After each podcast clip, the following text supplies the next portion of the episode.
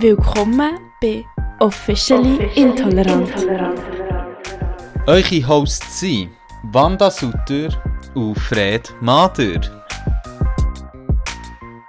Hallo, hallo. Hallo, hallo. Zweimal Hallo für die zweite Podcast-Folge vom heutigen Tag. Wir sind krass im Produzieren-Modus. Alles für euch. Alles für unsere Community. Für unsere Community, die uns immer so viel... Oh mein Gott, ich habe noch ein Highlight, das ich gar nicht erzählt habe, weil es schon so lange her ist. Oh mein Gott, mach das jetzt. Soll ich jetzt als Mitbringsel? Als Mitbringsel? Ich war erst gerade in der Unibib, gewesen, ähm, vor etwa zweieinhalb Wochen. Ähm, Nicht so lange her. und dann ist jemand zu mir gekommen und war so, so, gell, du bist Fred. Und ich so, ja voll. Jetzt hast du einen Podcast. und, ich so, und dann hat er mich so gefragt, ja, gell, official intolerant? Nein, so, ja voll. Bin ich so ein bisschen überfordert gewesen. Hey, willst du das Foto mit dir wollen? Nein, nein, so, so, so hart Fame sind wir noch nicht. Aber ich Ah. hatte wirklich einen Fame-Moment. gehabt. Ähm, sorry, wenn ich cringe war, aber Wir sind es nicht gewöhnt. wir sind uns wirklich nicht gewartet. Das ist immer unsere Familie, die uns sagt, ah ja, gut gemacht. Aber weißt du, ich, habe so ein bisschen, ich weiß nicht, weißt du, vielleicht ist es wie jemand, den ich kenne. Also ich kenne Mm, sie, sie hat gesagt, ähm, sie hat von einer Kollegin ähm, gehört. Und zwar hat sie Oh. gefragt nach einem Podcast zu äh, so Queer aus Stadt Bern. Nice! Genau, das ist ja noch auch hier Aufruf an euch. Tut unseren Podcast weiterempfehlen. Es hilft. Es hilft auch euch, wenn wir mal Geld damit verdienen. Ich schwöre. Dann nehmen wir sogar drei Podcasts am Tag aufnehmen. Ehrenwort. Ich schwöre, wirklich. Ich schwöre, safe. Genau, das ist jetzt mein Mitbringsel. Hey, ja, das, ich finde, ich muss sagen, Fühlst du dich gerade besser jetzt? schon ein Gibt es bisschen. neue Energie für die zweite Es gibt mir Folge? neue Energie. Ich muss sagen, ich finde das schon, also wie manchmal hat man schon das Gefühl, es wie nur meine und deine Familie was hören. Mhm. Aber wie, nein, finde ich gut. Nein, wir haben glaube ich keinen Impact, Wanda. Mehr Impact. Wir machen die Stadt Bern queerer und aufgeklärter und besser und gescheiter. Bildungspodcast. Bildungspodcast, und dem laufen wir ja auch auf Darum- Spotify.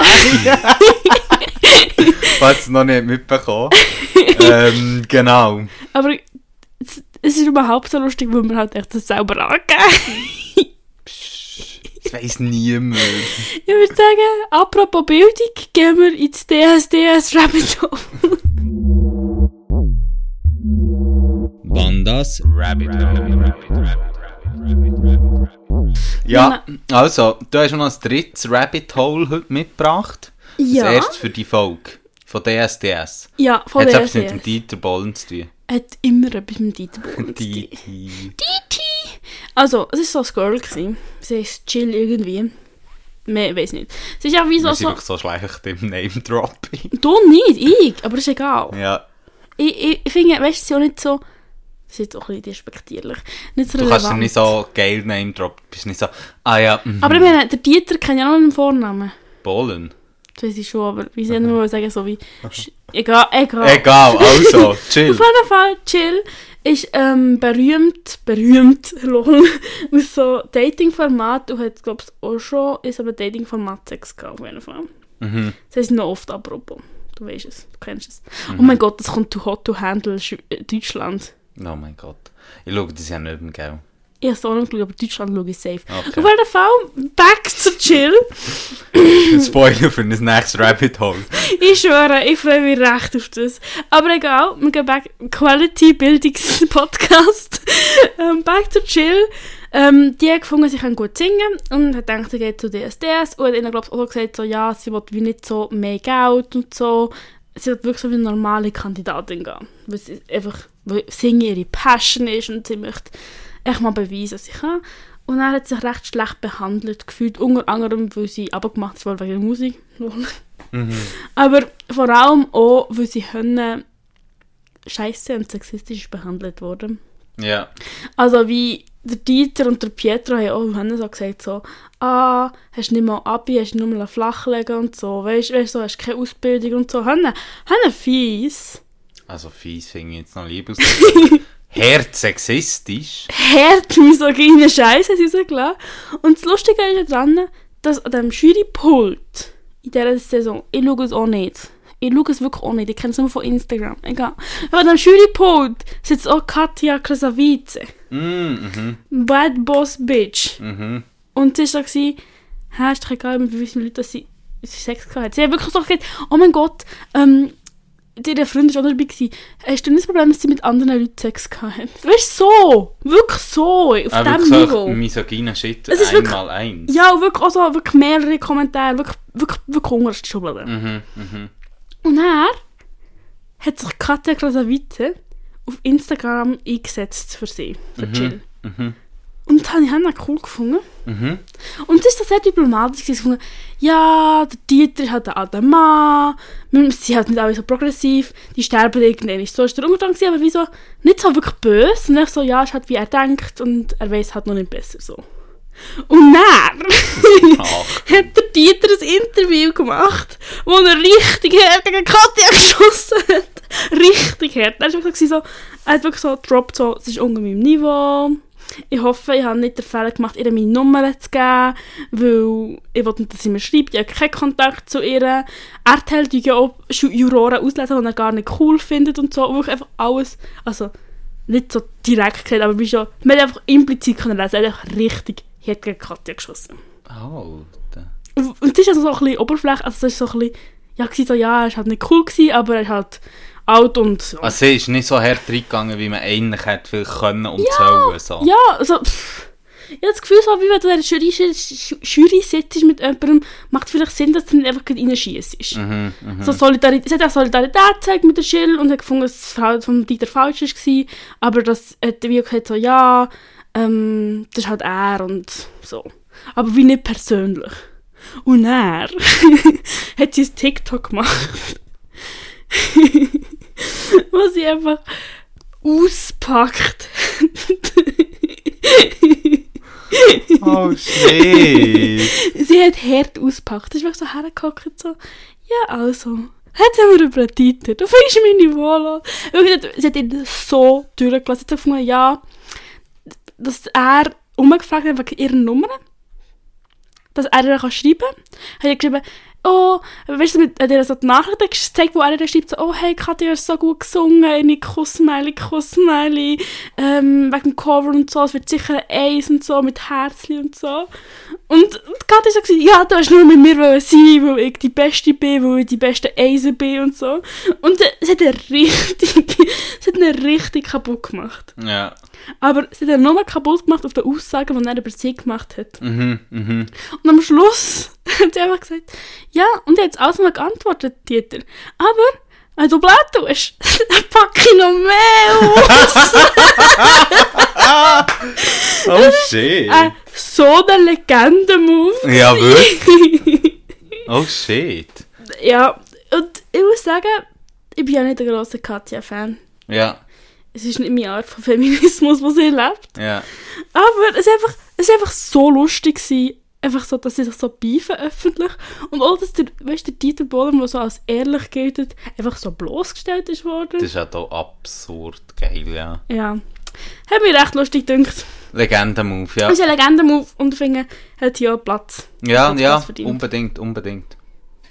Ah, vielleicht sollte der Dieter halt wieder gehen, so. Oder wir können euch DSDS abschaffen. Ja, ich meine, das ist ja immer, wenn nach so Kritik von so, so ähm, Reality-TV, also ich meine, bei German Sex das war jetzt auch in letzter Zeit ein paar Mal, gewesen, Mhm. einfach so wie, ich meine, ein grosser Teil von Unterhaltung ist halt literally, dass man Leute fertig macht. Ja, ja, fix, ja, eben. Ja. Also, ich meine, bei DSDS ja Show auch. Also, wie-. Dass du wie irgendwie autistische Leute extra reinholst, dass sie nicht sich komisch verhalten, dass du dann fertig machen Weißt du, Ja, es ist, ja, es ist einfach, es ist echt nasty zum Teil. Ja, ja, aber es ist ja wie so, der Dieter ist halt die perfekte Besetzung, aber ich meine, die Show an sich funktioniert halt einfach auch schon unter Prämissen, die einfach daneben sind. So. Ja, voll. Also wie, keine Ahnung. Ich bin allgemein, also dort bin ich wirklich so gespannt, so wie die anderen, also so Dating-Shows finde ich aber ein bisschen weniger so vorführend. Mhm, mhm. Aber gut so die Vorführshow, wie eben... Ja, so Talentshows sind halt immer einfach darauf basiert, eigentlich entweder auf Ultra-Drama oder dass jemand so hart verkackt, dass du halt einfach wirklich kannst so lustig drüber machen Ja, eben, und ich bin, ich bin gespannt, ähm, ich habe das Gefühl, es passt nicht mehr in unsere Zeit. Und ich bin gespannt, Ja, ich das, hoffe so, ja. Ich bin gespannt, wie, weißt, wie, es so, wie es so weiterentwickelt. Du, natürlich schon Säule, was sie jetzt lang geschlachtet haben für Geld. Das ist eine interessante Redewendung. Das ist keine. Wie sagt man das? Keine Ahnung. Aber es gibt das so ein Ding. Ja, ich hätte jetzt gedacht, eher mehr so eine... Gemauchen. Gemauchen, ja. Eine Geldkuh. Hättest Ja, der hättest mehr Kuh müssen. Eine Geldkuh, die sie Ich weiß nicht, ob hat. Säule kannst du auch irgend auf eine Geissart auch melken, aber... Und die haben vor allem viel herzige Titten. Ja, voll, keine Ahnung. Weißt du nicht? Nein. Hast du noch nie so, ja, irgendwie so ein Bild von mir in Augen, wo so ein Säule so liegt und es ist so ganz viel Ah kleine ja, doch, Babys doch, dran. das habe ich auch vor Augen. Ah. Sehe ich, sehe ich. Oh. Ah, Ja, aber eben, ich bin gespannt, wie sich das weiterentwickelt. Ich tue euch hier up to date halt. Ich nehme nicht an, dass morgen die Show vorbei ist. Aber natürlich das Lustigste wird sein und auf das würde ich euch sicher updaten. Die guten Menschen, also Katja und der Dieter, werden ja in den Live-Shows nebeneinander hocken. und ich bin gespannt. Ich bin ja, einfach das, gespannt. das wird schon interessant, ja. Ich glaube, das würde ich sogar schauen. ja, ja. Wir haben sie, wir haben sie. Vielleicht ist es auch nur eine Show, dass sie die Wand können, ja, Ich schwöre, an Boot wir holen. Quality TV. Qua Quality TV, definitiv. Ja, also, ähm, hast du sonst noch das Rabbit Hole? Ich hätte schon noch, aber mache jetzt noch Ah, Tempo gut. Ich mache noch eine zweite Folge nochmal mit Rabbit Holes. Dann kommen wir jetzt zum... NB-Splaining.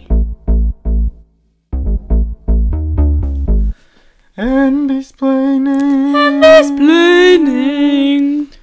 Und eigentlich ist das ja auch ein Thema, das du so ein bisschen eingebracht hast, weil ich sehr ideenlos war. Ähm, Ich bin eine Ideenmaschine. Maschine! Und zwar reden wir heute über C... Nein, QLC. Unser Hirn ist ja nicht Matsch. Hey, ich muss wirklich schauen, dass ich das jetzt noch einigermaßen vernünftig zusammenbekomme. Also QLC steht für Quarter Life Crisis, Yay, übersetzt yay, yay. Viertel Lebenskrise. Ja. Und dann mir überlegt, wie alt, das, wie alt das Menschen werden, wenn ich so 80, Das sind- 85 er 85, bin ich dort, oder? Ja, sind wir schon dort, ja. Mit, uns kann man dort verzeichnen. Voll. Also es ist eigentlich wie eine, auch eine Therapiesitzung hier so. Ja. Ich bekomme vor Wand auch 120 Franken pro Stunde, wo wir jetzt hier über das Thema reden. Ja. Darum geht es lang. Und darum habe ich, und darum habe ich so vorgeschlagen. Aber ich möchte gerne die euch therapiert fühlen. Ja. Ja. Ja, einfach wie mal so ähm, vielleicht einsteigen. Was ist eigentlich eine Quarter-Life-Crisis? Also ich habe das Thema vorgeschlagen. Ja, darum würde ich jetzt dich so fragen. Ich finde es nicht schwierig. Ich habe das Gefühl, es ist so ein bisschen, dass wie das Erwachsenwerden irgendwie noch so vielleicht auch ein eine Verzögerung hat durch unsere langen Bildungswege. Aber wie einfach auch so, so wie ein, so eine neue Art von Ablösung dort, dort rum passiert, würde ich jetzt sagen, wo du so ein bisschen selbstständiger wirst. Und dass das halt dort, so ein bisschen der Berufseinstieg, so ein bisschen in den Alltag reinkommen, irgendwie so die Realität vom Erwachsensein spüren. hey, ja, also vor allem das Erwachsenwerden, es gibt so Stichwort Emerging Adulthood, ähm, wo recht wichtig ist in dem Innen. Und zwar ist das ein Konzept, wo man so ein sagt, ist sehr ein westliches Konzept. Das muss man sagen, bei Quarter Life Crisis bezieht sich sehr stark auf westliche kapitalistische Gesellschaften. Ähm, und da geht es auch ein bisschen darum, dass eigentlich eben so die Phase von Identitätssuchung, Instabilität, Selbstfokus ist, ja, pff, es, es bleibt auch recht unkonkret teilweise, aber eben Emerging Adulthood, wenn euch das interessiert, geht mal googeln, das ist so ein Teil, wo dort ein bisschen reinspielt, das ist so, wie, kommt, glaub so, ist wie so ein bisschen Adoleszenz und so, nein, Emerging Adulthood, wo du so ein bisschen zwischen bist, zwischen, blöd gesagt, in unserer Gesellschaft als voll erwachsen zu gelten, so einen Job haben und aber eben so der Loslösungsprozess von daheim, der auch schon wirklich passiert ist. Wir reden davon, eben, wir sagen ja Life Crisis und ähm, ich habe mal so rausgeschrieben, eigentlich, unter was man eigentlich, also wie die eigentlich auch Krisen so verstehen in diesem Konzept. Das finde ich auch noch wichtig, dass man es am Anfang klärt. Und sie sagen eigentlich, dass es ein Zustand von Unsicherheit ist, wo man nicht mehr copen kann, Überforderungszustand, wo eben teilweise nachher in eine psychische Krise, blöd gesagt, Also ist es eigentlich pathologisch? Ja, dort eben. Zu, zu dem kommen wir dann Okay. noch. Es ist sehr schwierig einzuordnen aus psychologischer Sicht. Genau. Diagnose kommt am Schluss, Mensch. Oh, Diagnose ähm, aber was, was ich vielleicht schon vorweg kann nehmen, ist, dass sich so wie am Midlife Crisis, das ist auch der meisten geläufiger, äußert sich eigentlich in sozusagen bekannteren Krankheiten oder psychischen Störungen irgendwie, so wie Depressionen und so Sachen, genau. Aber selber ist wie nicht ein, ab, eigentlich ein Krankheitsbild sozusagen. Und man sagt so ein bisschen, der, ähm, die Altersspanne ist eben eigentlich, haben sie jetzt da gefunden, das 21 und 29 unterscheidet sich ein bisschen, manchmal setzt man es schon bei 18 an ähm, und es ein bisschen früher auf, aber so im Zeitraum Anfangs 20 bis Ende 20, echt so 20er Jahre. 20 Jahre.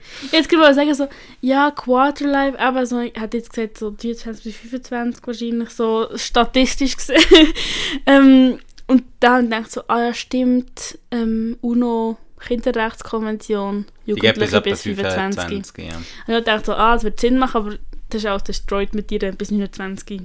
Habe ich einfach Hast du auseinandergenommen. mir einfach meine Argumentation, die du mir aufgebaut hast, still kaputt gemacht. Zerstört. Ja, und eben, es ist scheinbar, betrifft es hauptsächlich gut ausgebildete Leute, die in die Arbeitswelt sollten übertreten, also eigentlich Studierende oder Also Menschen, die Lehre machen, nicht. vor Abi. Nein, genau, also die kritische Würdigung kannst du noch, ja. Okay. Und es geht eigentlich darum, dass eigentlich ein Major Change im Leben auftritt. Eben wieso, du hast dein Studium abgeschlossen und du kannst die gesicherte Welt der Universität verlassen und in die wirkliche Arbeitswelt übergehen. Was hat auch schon so gewisse Tropes. Aber Item, zu dem kommen wir später noch. Und jetzt noch kurzer Ablauf.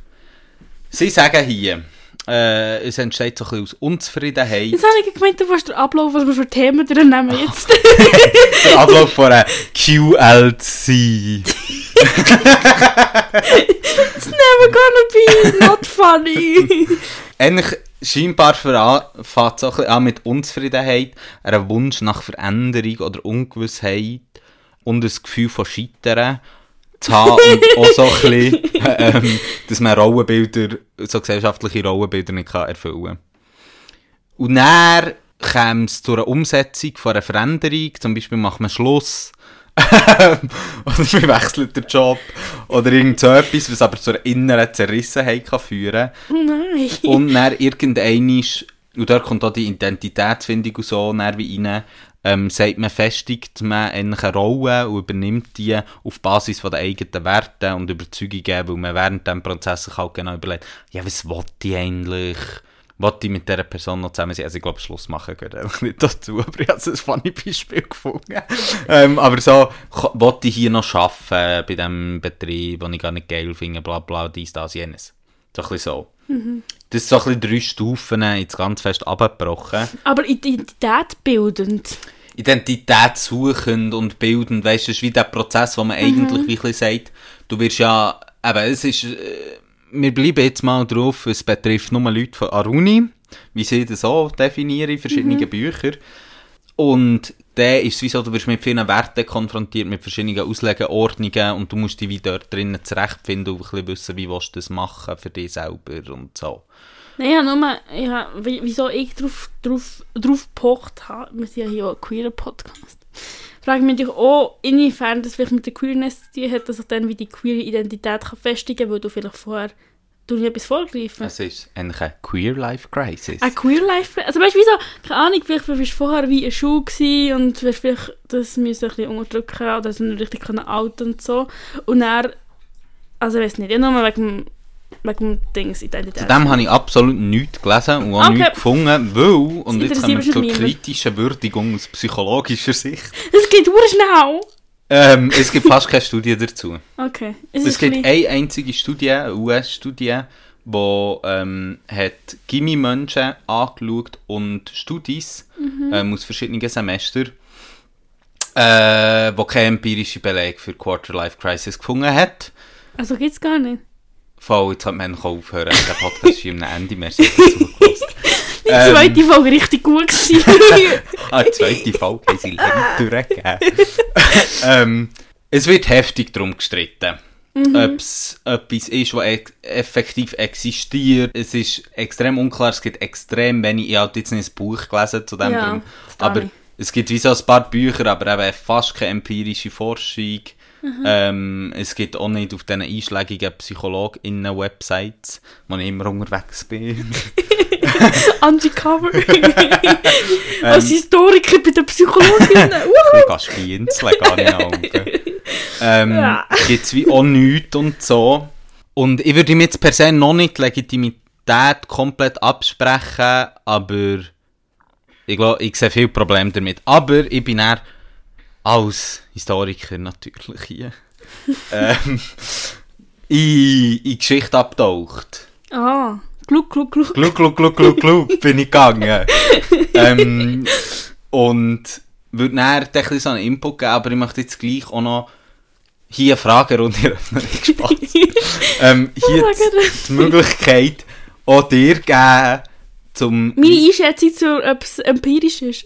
ja, oder wieso, was du eigentlich so über das weisst, oder wie, ob du vielleicht, wieso findest du so ein bisschen, hey, ja doch, es ist schon etwas, was ich jetzt äh, auf Instagram oder so immer wie mehr, oder in Podcasts angenommen bin drauf gestossen.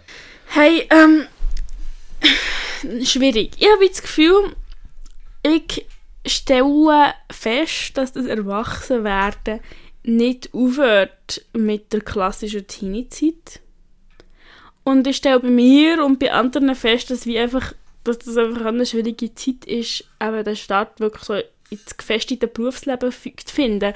Also ich, und ich wirklich auch nicht nur auf Studierende bezogen, sondern auch irgendwie auf Leute, die eine Lehre machen, also du, so irgendwie Design, die dann ein Praktikum noch machen und so, dass du wie immer in diesem komischen Ausbildungsset, du bist ja irgendwie der, also Generation Praktikum, gell?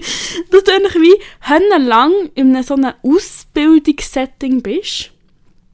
Und dann kommst du irgendwie raus und das ist irgendwie das Ausbildung, also ich finde, und null, null ein Safe Space, das Ausbildungssetting. Ich finde, es ist sehr viel Ausbeutung und psychische Gewalt. Aber wie das, das der Wechsel haben, haben schwierig ist und auch irgendwie so zu merken, dass man wie einfach so so ein bisschen lost sich fühlen auf der Welt. Und ich muss sagen, dass ich weiß nicht, ob, also ja, ich weiß ich auch nicht, wie sie haben beweisen, dass das, dass das da ist oder nicht, aber also, wie, was Ich habe genau. die Studie nicht gelesen, to be honest. wie, so, was sind so die Punkte, die so check sind, aber ich habe das Gefühl, ich, also wie ich würde sagen, zwischen 21 und 29 passiert noch mal ein Schritt, Ja, was verwirrend ist. Und ich würde auch sagen, ich würde auch sagen, dass ich nach der 9. Klasse schon so einen Schritt hatte, die, wo, ich würde ähnlich so, eben so wie, fuck, was mache ich? Also ich will ja auch keine Lehre und keine weiter, also ja, ja, das Praktik, also ich habe so ein Zwischenjahr gemacht. Also nicht das nicht so ein 9. Schu ein 10. Schuljahr oder so, sondern so, wirklich so ein Zwischenjahr, das so völlig losgelöst ist, war, quasi. Und ich meine, dann ist einfach schon einfach so das nicht mehr konsistent eingebettet sein, ist dann schon krass gewesen. Aber ich meine, schon oft, was auf mich zukommt und ich finde ich finde das so krass. Und ich finde, das macht etwas mit einem und ja, darum würde ich sagen, dass es wie schon irgendetwas ist. Ich weiß nicht. Darum, wie ich keine... das tun wir jetzt in den zukünftigen Sitzungen zusammen besprechen. Merci. Kann jetzt in die Historie keinen Bock mehr. Nein, aber ähm, eigentlich ist das mega so etwas, und jetzt wird es ein heftiger Sprung, so, am Anfang wird kann man das Gefühl, es wird sehr random, aber eigentlich ist das, was du sagst, so eine Entwicklung auch von unserer Gesellschaft, wo über längere Zeit sich halt auch in etwas Schlagwort Selbstoptimierung, äh, Schlagwort, Stichwort Selbstoptimierung und so hat Ich entwickelt. finde, das ist, ich finde ganz ehrlich, Selbstoptimierung ist für mich ein fucking Schlag. das stimmt. Es ist ein fucking Schlagwort. Und eigentlich kann man wieso sagen, ähm, dass seit der Industrialisierung natürlich hat sich eigentlich unser Leben oder so gröber gesagt eben immer noch ein bisschen Disclaimer, immer ein bisschen westliche Gesellschaften, industrialisiert, nein, industrialisierte Gesellschaft kann man nicht sagen, kapitalistische Es bezieht sich auf. Bern, okay. Äh, auf Bern. dass sich eigentlich unsere Gesellschaft, unser Alltag vor allem eigentlich konstant beschleunigt. Ähm, es wird alles schneller gemacht. Mobilität, Schaffen, dö, dö, dö. Es ist natürlich auch extrem optimiert worden ähm, in verschiedenen Aspekten. Wir haben da, ähm, beim 20. Jahrhundert ist eigentlich das Jahrhundert von Rationalisierung. Es wird alles möglichst abgebrochen.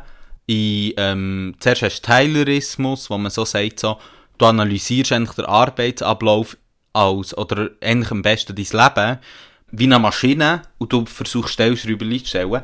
Und er ist noch einer draufgekommen, Fordismus, ist eigentlich, wir stellen jetzt einfach Maschinen ein und du musst schauen, dass du nachher kommst. Ähm, und das sind so zwei US-amerikanische Theorien, die aber dann auch ähm, in Europa sehr durchschlagend waren. Und das hat einfach dazu geführt, dass eigentlich alles so sehr strukturiert und eben rational und so. Logisch, das hat eine weitere Vorgeschichte mit alles Ratio, aber das geht jetzt viel zu weit.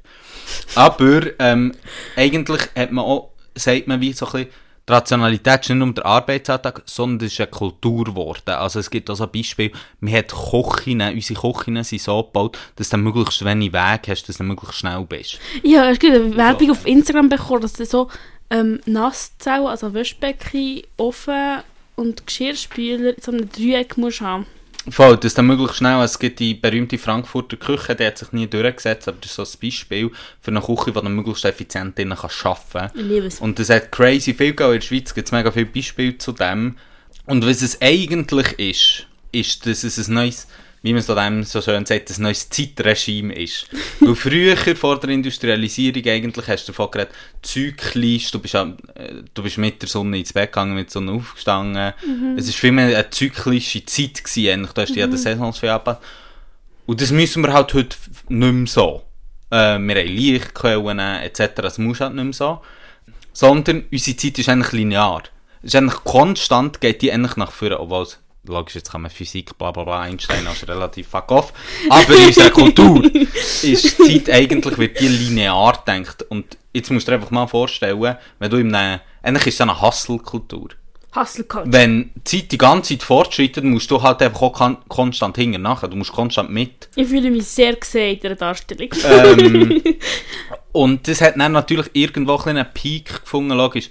Dann redest du über gesteigerte Individualisierung und etc. Und der Peak, um es jetzt wirklich ganz kurz, weil wir auch schon viel über das geredet haben, ist halt neoliberalistische Gesellschaft so ein bisschen. Du hast du, du, du, du. sehr äh, individualisierte Gesellschaft. Das heisst halt einfach, dass du, äh, jetzt ganz einfach gesagt, Homo economicus als Bild, du handelst genauso rational, dass es dir am, wird, am besten Ratio wird. heisst doch der, oder nicht? nicht? Homo economicus sagt wie, du handelst eigentlich so, dass es für dich wirtschaftlich immer sinnvoll ist. Ähm, und das ist ja die Grundprämisse der heutigen Wirtschaft oder von neoliberalistischen Wirtschaftskonzepten. Obwohl man ja weiss, es nicht so ist. Ja, voll, aber who cares? Fuck. mit dieser Selbstoptimierung und so ist natürlich eben auch die konstante Selbstverbesserung, also ja, das heisst eigentlich Selbstverbesserung, Selbstoptimierung und einfach in Kombination mit dem Individuellen. Ist extrem wichtig, glaube ich, so, um das als Background wie zu wissen, dass man so eine Entwicklung hatte von eigentlich eben so einem zyklischen, irgendwo ein bisschen, nicht wiederholenden, aber so ein bisschen etwas, wo, ähm, ja, eigentlich, wir haben nicht den Gedanken gehabt, es gibt, fort, es gibt eigentlich laufend Neues, es gibt, wird laufend fortschreitend immer mehr oder Neues, was ja der Kapitalismus so hart eingebracht hat. Sondern eben, es ist mehr etwas Zyklisches und jetzt sind wir halt eigentlich dran, es geht immer weiter, es geht immer mehr, zuerst hat man das gesellschaftlicher gedacht, so, und dann irgendwann ist eigentlich so, nach dem Weltkrieg, ähm, 60er, 70er Jahre, irgendwann dann, redest du eigentlich von der Ablösung vom Wohlfahrtskapitalismus, eben, und dann in den 80er vom neoliberalen Kapitalismus, wo dort äh, ähm, eigentlich alles individualisiert. Scheiß Time to be alive. Ja, voll. Obwohl vorher ist. Also ja, egal. Ja, ist vielleicht auch nicht besser gewesen, wieso nicht? Auch nicht. Ja. Aber, und jetzt so ein bisschen, um wieder zurück zum Thema zu kommen, so Belastungskrisen, wie man es oft sagt, oder Anpassungsstörungen, wie auch teilweise gesagt wird, gibt es eigentlich, psychologisch. merkt man, ist so ein bisschen im gleichen ausgehendes 19. Jahrhundert, also kommen wir mit der Industrialisierung auch so auf. Und das Erste, was man hat gesagt ist eine Nervenschwäche.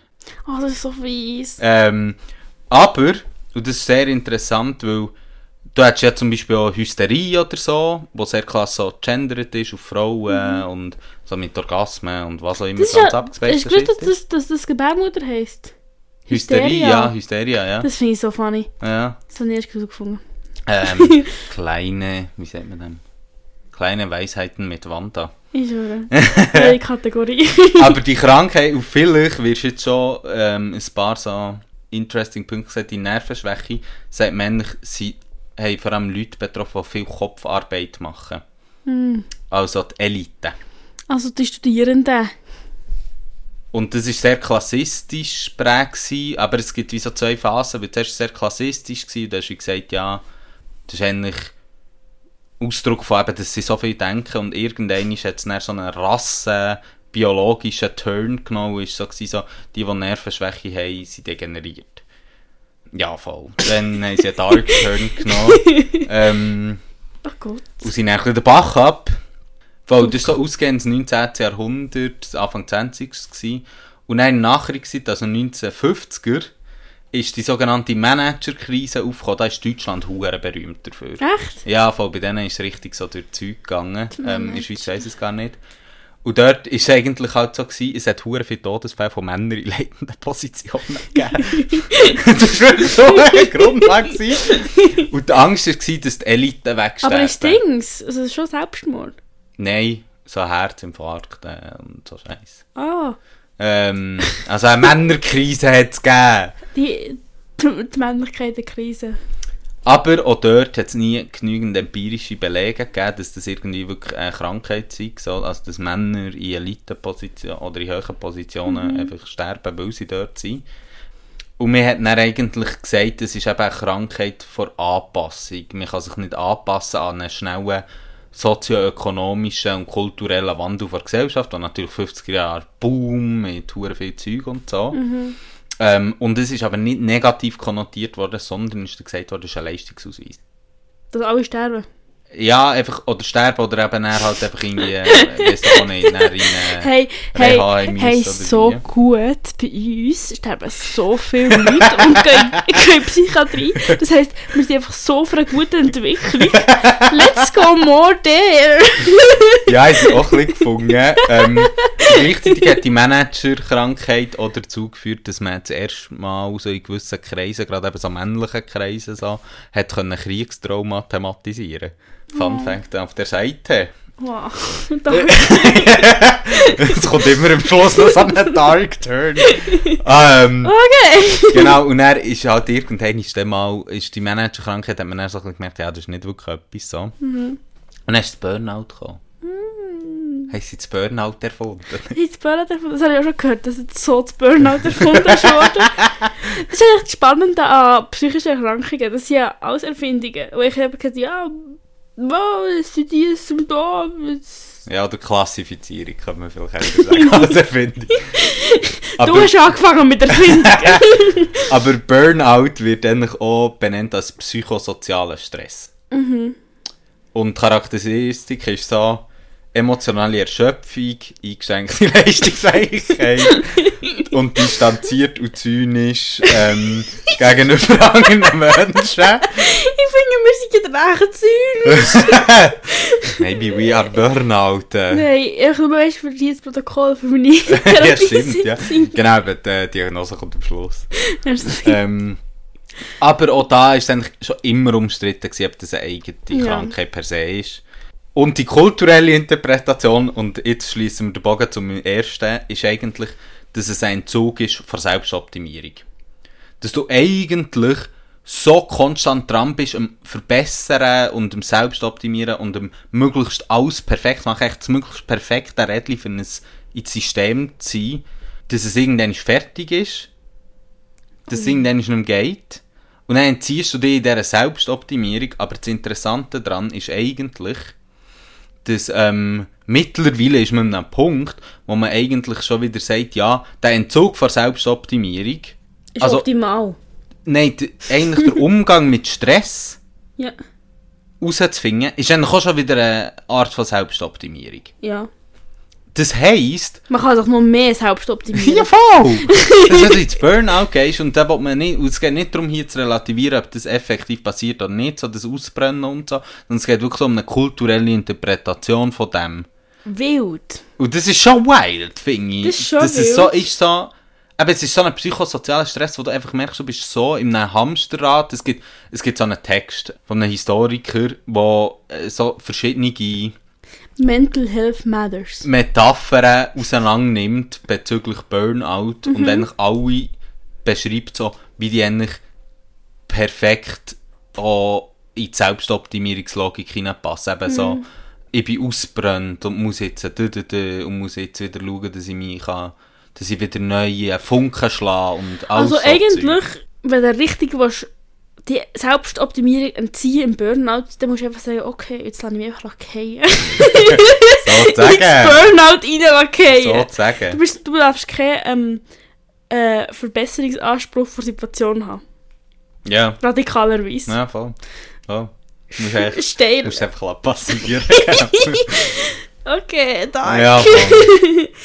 Ja. ja. und dort sieht man schon einen Punkt, den ich so ein bisschen anteasern jetzt schnell, ist so ein endlich merkt man schon, shit, eben, es geht, du kommst wie aus dem Burnout ja eigentlich wie gar nicht, aus dem Zustand eigentlich wie nicht raus, dass so etwas kann passieren Und da sagt man auch ein bisschen, eigentlich, es ist eine Entgesellschaftlichung von einem gesellschaftlichen Problem. Also man sagt eigentlich, dass die lineare Idee, darum habe ich ja, oder das, alles wird immer schneller, alles muss immer sich noch mehr auf irgendeinen Punkt her entwickeln, wird einfach entgesellschaftlicht. Also man sagt einfach, das ist eigentlich gar nicht eine Doktrin von Gesellschaft, sondern es ist einfach etwas, was du in deinem Leben so bestimmst. Und das ist ja so das perfide im neoliberalistischen Kapitalismus. Ja, voll.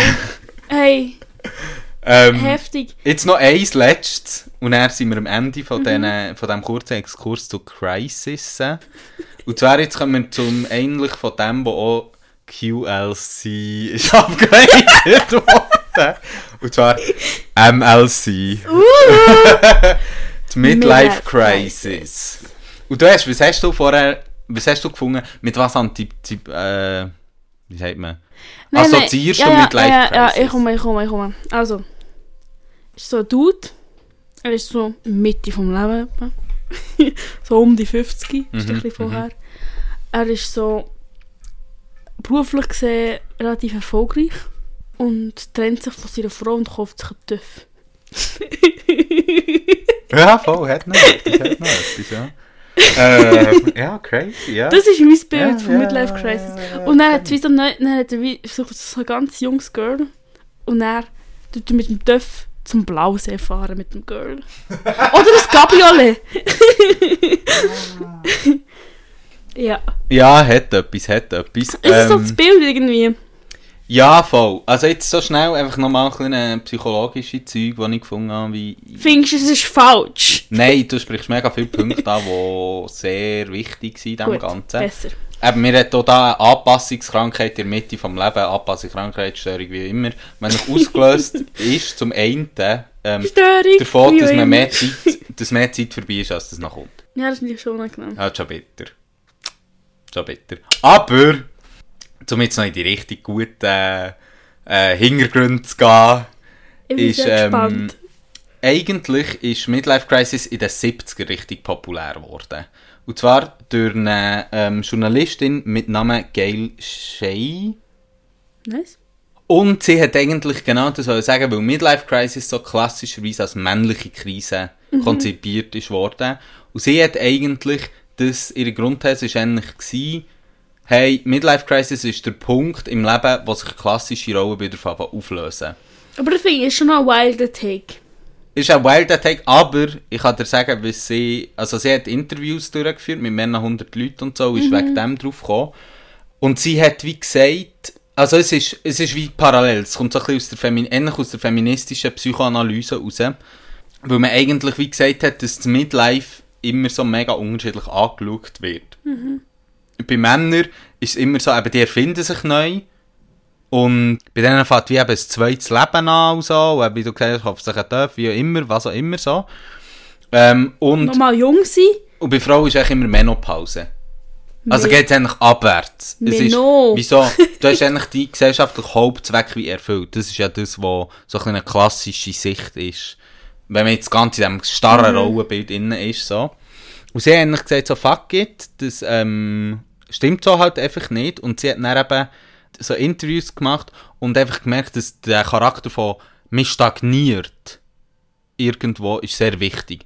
Und oft Entwicklungen, die man zu dieser Zeit hat gesehen was die Midlife Crisis so populär gemacht ist, das Aufbrechen von dieser nuklearen Familie, viel höhere Scheidungsraten äh, und verunsicherte hetero-weisse Männer ist auch ganz ein wichtiger Punkt gewesen. Und man hat einfach gesehen, dass Frauen mehr in den Arbeitsmarkt gehen. Logisch, das nicht nur, das hat noch ganz viele andere Gründe gehabt. Aber, dass sie eben so, nachdem halt die Kinder aus dem Haus sind, etc., sich mehr irgendwo auch noch in etwas, eben, noch etwas anderes wollen. Und Männer eigentlich oft in, äh, jetzt in ihrem Buch, sehr spezifisch in ihrem Buch, eigentlich eine andere Entwicklung haben wollen. So gemerkt, ja, es ist nicht alles, was man kann, so, wenn sie jetzt geht arbeiten, es hat so ein Zitat gehabt, wenn sie jetzt geht arbeiten, dann bleibe ich daheim. So. Und das ist eigentlich, Und das haben wir wirklich können machen. Es war so, oh, jemand arbeiten, der lenkt. Das ist so wild. Alter, das ist so wild. Und eigentlich, was sie als Schlussthese gesehen, ist eigentlich, es ist eine Phase im Leben, wo man die eigenen Prioritäten nochmal grundsätzlich überdenkt. Und das ist eigentlich eben sehr für da, damalige Zeit sehr ein revolutionärer Ansatz gewesen, aber es hat einen hohen Backlash gegeben drauf. Einen richtig konservativen Backlash, wo eigentlich hat das Konzept von Midlife Crisis als männliches Konzept behalten und eigentlich hat es so ein konzipiert als zweite männliche Adoleszenz. Das heisst, du, jetzt wird's deep, du wendest dich, nachdem du dich von deiner Mutter abgewendet hast, Uah. wendest dich von deiner Uah. Ehefrau ab Uah. und tust nochmal als zweites Playboy-Tum als eigentlich einen wichtigen Entwicklungsschritt durchzugehen und machst noch einen neuen Reifungsprozess durch. Wie ein guter Wein. Und du tust dich eigentlich vor Fürsorgerin, Mutter zuerst mal ablösen und dann Fürsorgerin, Ehefrau ablösen, weil du bist ja Versorger im klassischen Bild und du musst niemand mehr versorgen, weil eben Kinder wie draussen sind und so. Und dann tust du dich von dieser Fürsorgerin wie ablösen und eben machst nochmal eine neue... Und dann, dann bist du Sugar Daddy. Voll. Ja. und das ist so weit gegangen, ähm, das ist so erfolgreich gewesen, die Antithese, dass man hat gesagt, also dass die Leute dann auch verwirrt worden, was ist zuerst gewesen, und dass man hat gesagt, die Gail Shay hat das nur geschrieben aus Männerhass. Und so. Und die, Aber schon gar keine Männer hat, er gemacht hat. nein, ist es nicht, aber die Leute können nicht so differenziert denken. Und das, nein, und, also Männerhass einfach der Hass gegen die Forschenden. Sie hat einfach die wollen schlecht machen. Die drei Ah. Forscher, die das haben. sie einen Artist haben, quasi. Voll. Ähm, und so. Also richtig misogyne Shit am Start. So. Einfach, wüsstest einfach, härtest ist die Worte von den drei Männern. Voll. Dabei haben alle Ah. gemeint, sie haben gesehen, das, aber es war umgekehrt. gewesen. Genau umgekehrt gsi. Arschloch. Und eigentlich bis heute gibt es hure viele Diskussionen, hat es irgendetwas mit Biologie zu tun? Ich meine, es gibt so Artikel so, es gibt nicht nur Menopause, es gibt das gleiche auch bei ähm, Männern oder Leuten mit mehr Testosteron, also mit Penis, wie immer, bla bla bla bla blub. Gibt es das gleiche auch? Oder ist es halt einfach eine sozial, sozi sozial konstruierte Krankheit? Es gibt riesige Diskussionen, man ist sich nicht einig. Und dann ist eben die Quarter-Life-Crisis Anfang 21. Jahrhundert von dieser Midlife-Crisis abgeleitet worden. Und jetzt meine Frage. Ist die legit die QLC? Also, Von dem, was du jetzt gehört hast. Hä? Warte, ist sie legit? ich habe das Gefühl, ich, ich, ich, ich komme immer nicht ganz draus, was die genaue Definition ist davon.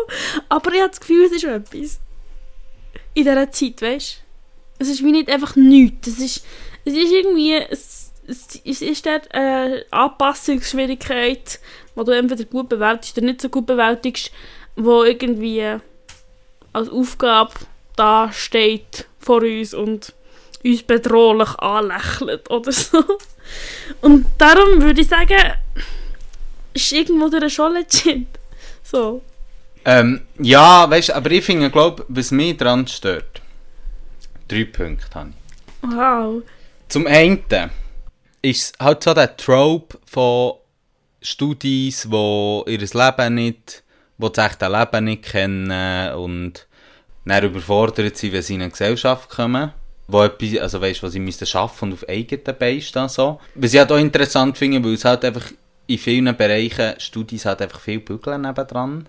Ja, und wo einfach studieren, literally der grösste Shit ever bist. Und dann ist so klassistisch, weil du nur Studierende einbeziehst. Ja. So. Und ich finde, und dort zum dritten Punkt überzugehen, es verkennt die Ursache. Es sagt, es ist eine Anpassungsstörung, aber was ich würde sagen, wir leben einfach in einer Gesellschaft, wo du eigentlich, wenn du als Studie auf den Arbeitsmarkt kommst, zum einen schon wieder hinten drin bist mit deinen Ausbildungen. Ja. Plus eigentlich wird erwartet, dass du ein Praktika hast, dass du dich sozial engagierst, plus am besten eben noch nebendran gebügelt hast und irgend, weiss doch auch nicht.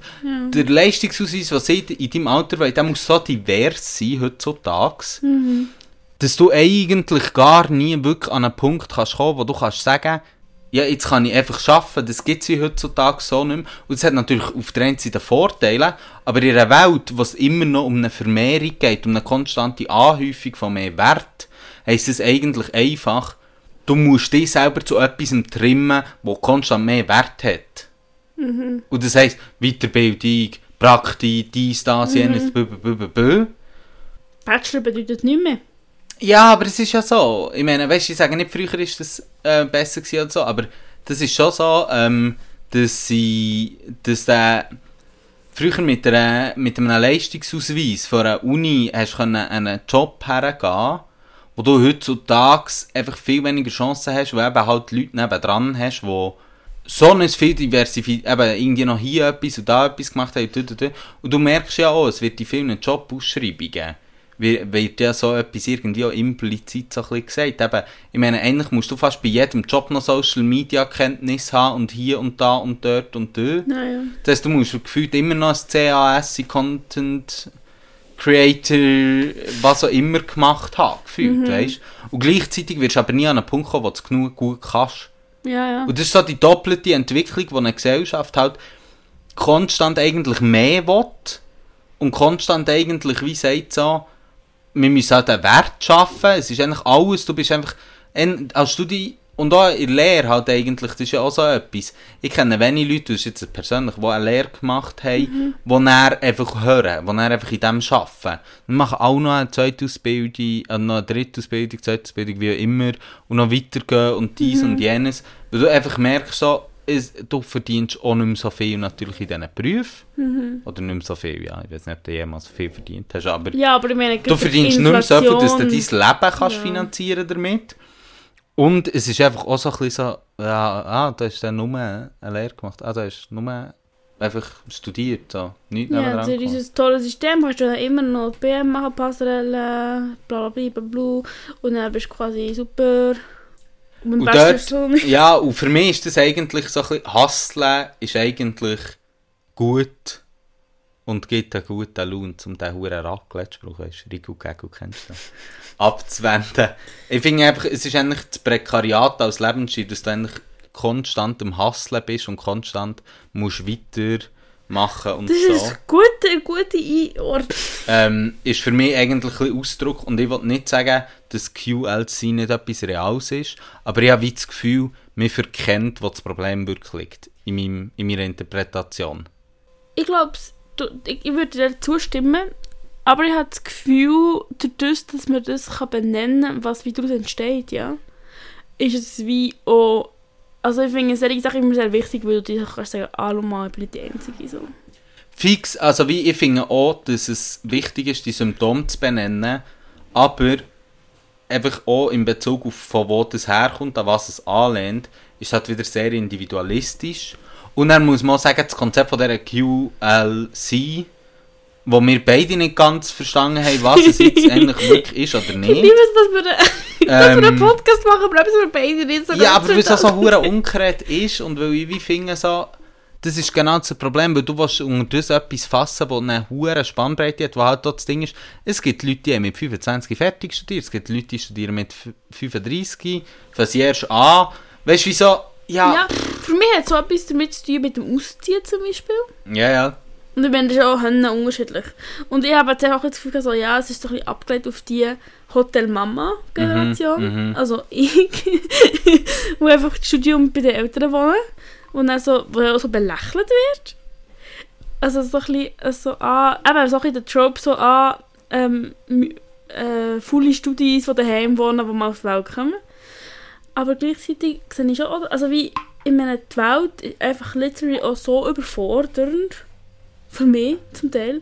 Einfach auch so die, weißt, nicht nur mal so zusammen, sondern auch die bürokratischen Sachen, die du daran denken, so Altersvorsorge oder so. Ich finde, das sind so Sachen, wo ich würde sagen, das sind so Themen, so Quarter-Life-Crisis-Themen. Voll, aber ich finde eben dort ist es dann wie etwas. Auf der einen Ebene hast du reale Zukunftsängste Ja. auf verschiedenen Ebenen, die mega Wo- legitim Die sind fucking berechtigt und sind. die mega berechtigt sind. Aber du tust das dann wie eben darauf benennen, du sagst, ja, sie haben ein Problem mit sich zurechtfinden etc. Und ich würde behaupten, das Problem ist, unsere Welt ist so, also die westlich kapitalistischen Länder sind so angelegt, du sollst dich nicht zurechtfinden, weil wenn du dich zurechtfindest und mal in einer Position bist, wo du sagst, mir geht es hier gut, dann stagnierst Und das ist das, was unsere Wirtschaft nicht will. Ja. Das macht voll Sinn. Drum. Kapitalism. Liest du? Aber was ich schon noch spannend finde, weil das trotzdem noch, ich will noch etwas aufholen, was du Mhm, erzählt hast. Mit dem Selbstoptimierung in psychischen Krisen, also dass wie ähm, Umgang mit Mental Health als Selbstoptimierung gelesen kann werden. Mhm, mhm. Das finde ich sehr spannend, weil ich finde auch, wahrscheinlich, äh, das ja, also im Moment, weil es so das Thema ist. Mhm, Im mhm. Moment. Also das wie, das ist schon fast wie in, in Lebenslauf geschrieben, so, ja, ich habe ein Mental Health Jahr genommen. Ja, ja, wo, voll, ich, voll. wo ich mich damit beschäftigt habe, wie man ein Räucherstäbchen anzündet. Ja, aber das habe ich auch ein bisschen gemeint mit, weisst eben, es wird erwartet, dass du eigentlich irgendwie gefühlt vielleicht, ähm, dass du irgendein Prakti hast gemacht, also jetzt ganz schlimm, du bist irgendein Prakti machen und hast Schulen gebaut, ähm, in einem afrikanischen Land. Also weißt du, hast so schön White Saviorism komplex rausgehängt, du kannst es dann in deinen Lebenslauf reinschreiben, weil du ein bisschen Mental Health Krise gehabt hast und das schreibst du auf deinen Lebenslauf und das wird vom Unternehmen erwartet. Weißt das ist doch ein bisschen das, was ich gemeint habe. Also eben, wie du genau sagst, Mental Health ist mega wichtig, aber du musst aufpassen, dass es nicht zum einem Trend wird im Skifahren. Wir machen jetzt das zum einem, eigentlich zum einem Leistungsausweis. ja, das ist ja auch ein bisschen das Problem, oder was vielleicht manchmal auch so ein bisschen angekreidet wird, aber allgemein in Psychologie, die Individualisierung von soziologischen Problemen. Also ich meine, also das hast du auch schon angemerkt, aber das habe ich auch schon von anderen, also haben auch schon andere Leute, so wie mir schon gesagt, so, ja eben, es ist halt, es ist halt gesellschaftliche Problem und im Moment ist halt einfach Psychologie Trend im Vergleich So- Soziologie, weil halt Psychologie sexy ist. Und ich würde wie sagen, weißt du, dort ist glaube ich mir ein wichtiger Punkt. Die psychologische Ebene ist extrem wichtig, weil es ja darum geht, wie copen wir als Individuen mit diesen Ebenen. Aber, um das Problem anzugehen, hilft dir ein würde ich behaupten, hilft dir ein Schlagwort wie Quarter-Life Crisis nicht, weil es nicht gesellschaftliche Probleme als solches kann benennen, weil es viel zu divers ist, weißt du? Weil es so unterschiedliche Sachen sind, die dort reinfallen sollten, dass es wie einfach, es wird so ein Schlagwort, wo du dann eben so bist, so... Finde gut, dass wir jetzt Schlagworte in stimmt, etabliert ja. haben. Entweder bringst du etwas ein, wo eben nicht, ähm, blöd gesagt, die Rechte können sagen, ja, die Leute arbeiten gar nicht wirklich, und sie einfach Mhm. de- wegen dem für, oder du tust eben Mental Health kapitalisieren auf eine Art. Ich finde einfach auf einer Mhm. gesellschaftlichen Ebene, musst du eigentlich sagen, hey, das sind Grundprobleme von unserem Wirtschaftssystem, von unserer Kultur, Mhm. von, wo, wo halt auf Leistung in, getrimmt ist in einer Diversität, die halt auch abgefuckt ist, so. Ja. Ja, voll. Und ich meine, ein gewisser Teil Leistung, aber auch das für ein Konkurrenzding. Also ich meine, es ist ja Voll, voll. wenn der wieder andere hat das Praktikum gemacht in Afrika an den bauen irgendwo, whatever. Und dann musst du irgendwie nach Südamerika gehen, die Strände entmüllen. Voll, voll. Einfach- Ja, ja, ja. Du musst halt nachziehen. Ja, ja, weisst du, ich meine, das kennen wir, glaube ich, alle, dass man irgendwie dann, hast Friends, die crazy viel machen, die crazy unterwegs sind und alles, und dann bist du so, oh mein Gott, krass, was die alle können und so. Ich meine, das kennt, kennt man ja, und ich glaube, dort ist halt wie auch ein bisschen das Problem, und das habe ich wie das Gefühl, versucht Quarter-Life-Crisis als Konzept ein bisschen einzufangen, dass du wie eben dort äh, zum einen das Konkurrenzdenken hast, aber dann auch Wind- Minderwertigkeitskomplex, blöd gesagt, weil du wie merkst, so ein bisschen, fuck, das wird irgendwo erwartet.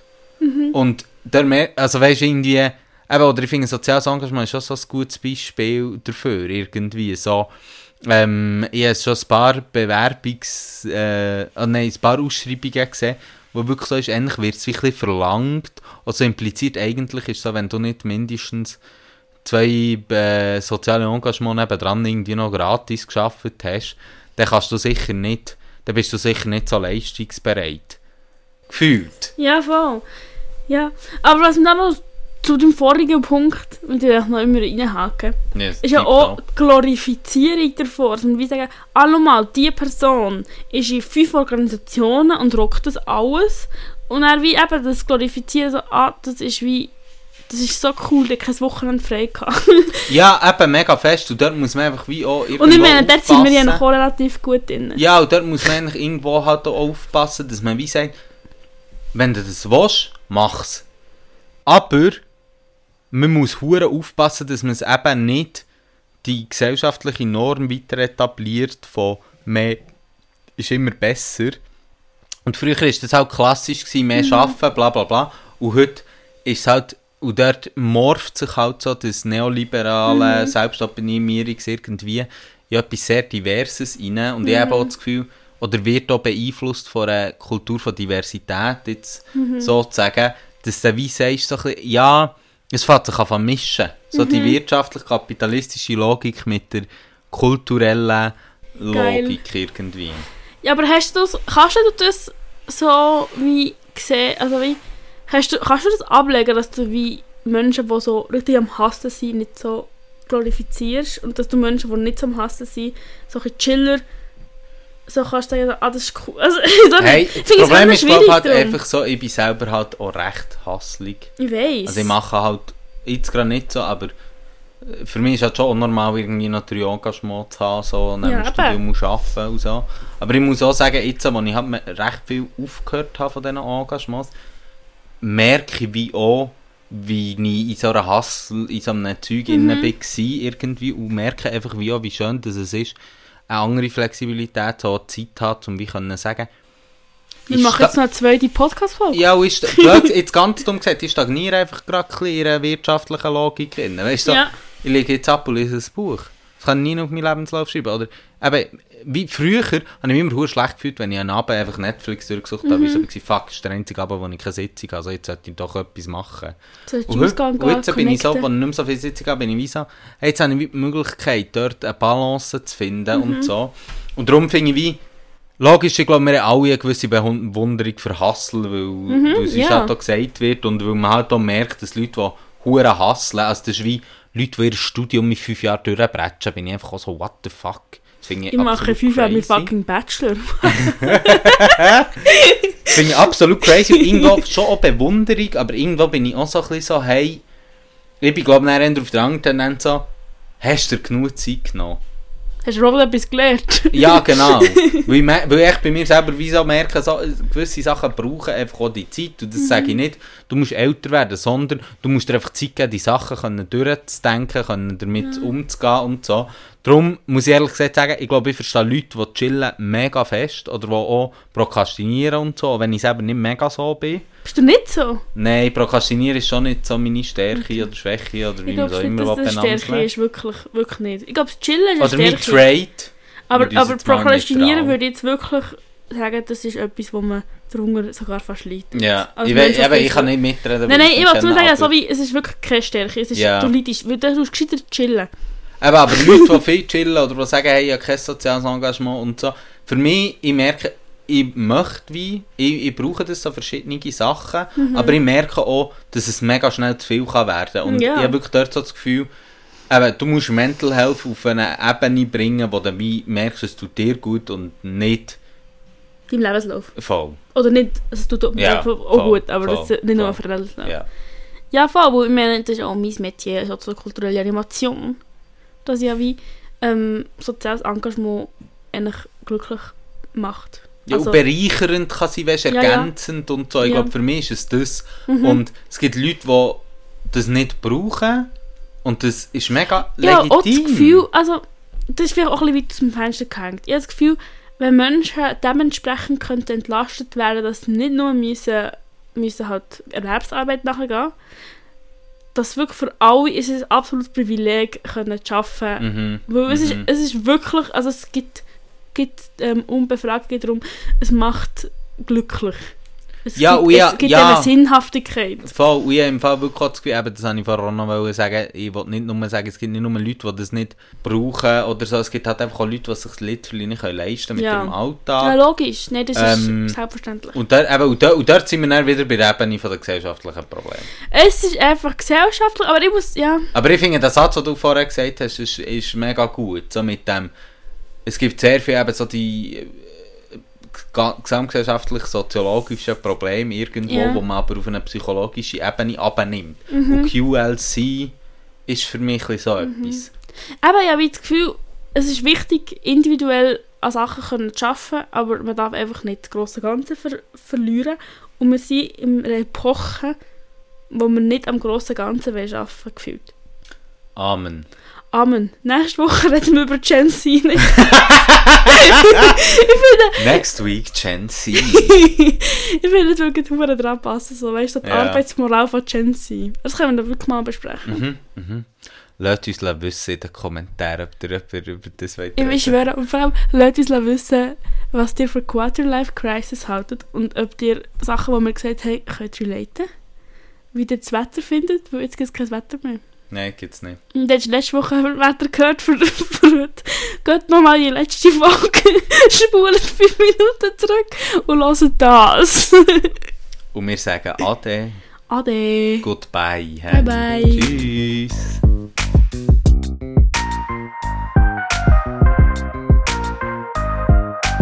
Das war es mit Officially intolerant. Fuck off. Nein, aber jetzt wirklich. Fuck off. Fuck off. Fuck off.